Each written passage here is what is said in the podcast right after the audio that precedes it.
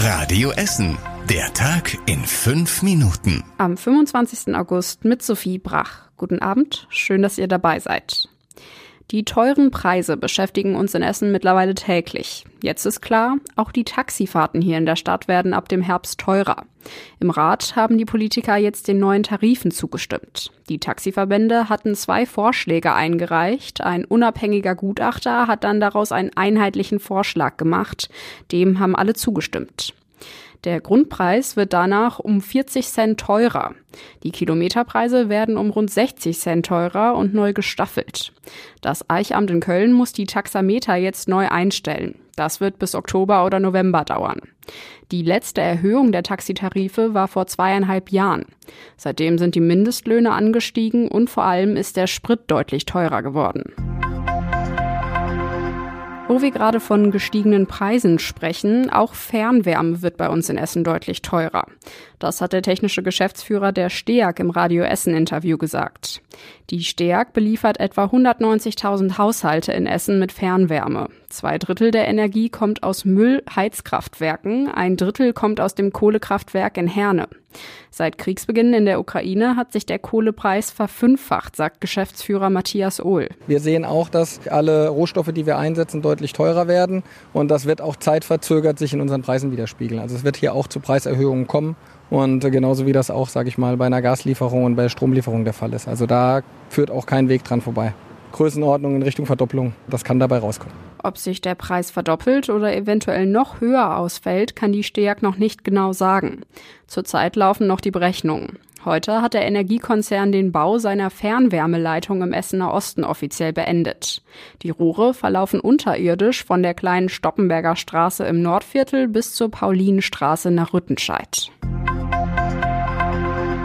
Auch die Stadt selbst bekommt die teuren Preise momentan ordentlich zu spüren. Trotz der steigenden Baukosten will und muss sie aber weiter investieren. Über drei Projekte haben die Politiker im Rat gestern abgestimmt. Zum einen müssen die Stellwerke der Ruhrbahn dringend erneuert werden. Das kostet insgesamt rund 130 Millionen Euro.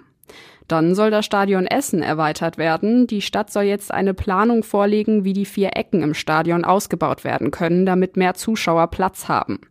Weil Rot-Weiß Essen jetzt in der dritten Liga spielt, kommen immer mehr RWE-Fans und auch Fans der Gastmannschaften. Da reichen die 20.000 Plätze nicht mehr aus. Im Grugerpark soll es noch ein neues Bauernhofcafé geben, um noch mehr Gäste anzulocken. Das kostet 1,8 Millionen Euro und soll im Sommer 2024 fertig werden. Hat es bei euch im Stadtteil heute Morgen einmal kurz laut aufgeheult? Wenn ja, ist das ein gutes Zeichen.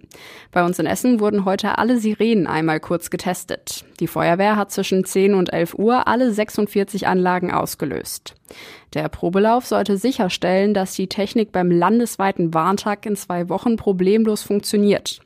Zufrieden war die Feuerwehr mit dem Probealarm allerdings nicht. Es hakt wohl noch etwas an der Technik.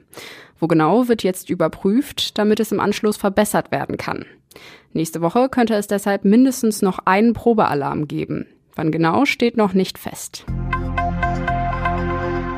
Es ist mal wieder einiges los am Baldeneysee bei uns in Essen.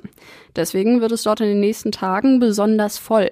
Ab heute und bis Sonntag finden dort die deutschen Meisterschaften im Kanu-Polo statt.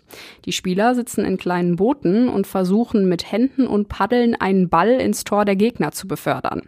Die Parkplätze am Regattaturm werden dafür zu großen Teilen gesperrt. Morgen und am Samstag finden dann auch noch zwei Konzerte der Band Seed am Seaside Beach statt. Dafür werden die Lerchenstraße und die Freiherr vom Steinstraße ab 15.30 Uhr bis 1 Uhr nachts gesperrt. Die Polizei empfiehlt, mit der Bahn anzureisen oder die Shuttlebusse ab den Messeparkplätzen zu nutzen. Beide Konzerte sind mit jeweils 20.000 Besuchern ausverkauft. Und zum Schluss der Blick aufs Wetter. Da gibt es einen kleinen Einschnitt. Die vielen Besucher am Baldeneysee werden sich da eher weniger freuen. Heute Nacht bleibt es überwiegend bewölkt und es kühlt ab auf bis zu 20 Grad. Morgen dann wollen sich die Wolken erstmal gar nicht mehr verabschieden. Ab dem Mittag sind dann sogar erste Schauer drin. Dazu wird es deutlich kühler als heute mit maximal 24 Grad. Die nächsten Nachrichten aus Essen gibt's bei Radio Essen wieder morgen früh ab 6 Uhr. Wir wünschen euch jetzt noch einen schönen Abend. Das war der Tag in fünf Minuten. Diesen und alle weiteren Radio Essen Podcasts findet ihr auf radioessen.de und überall da, wo es Podcasts gibt.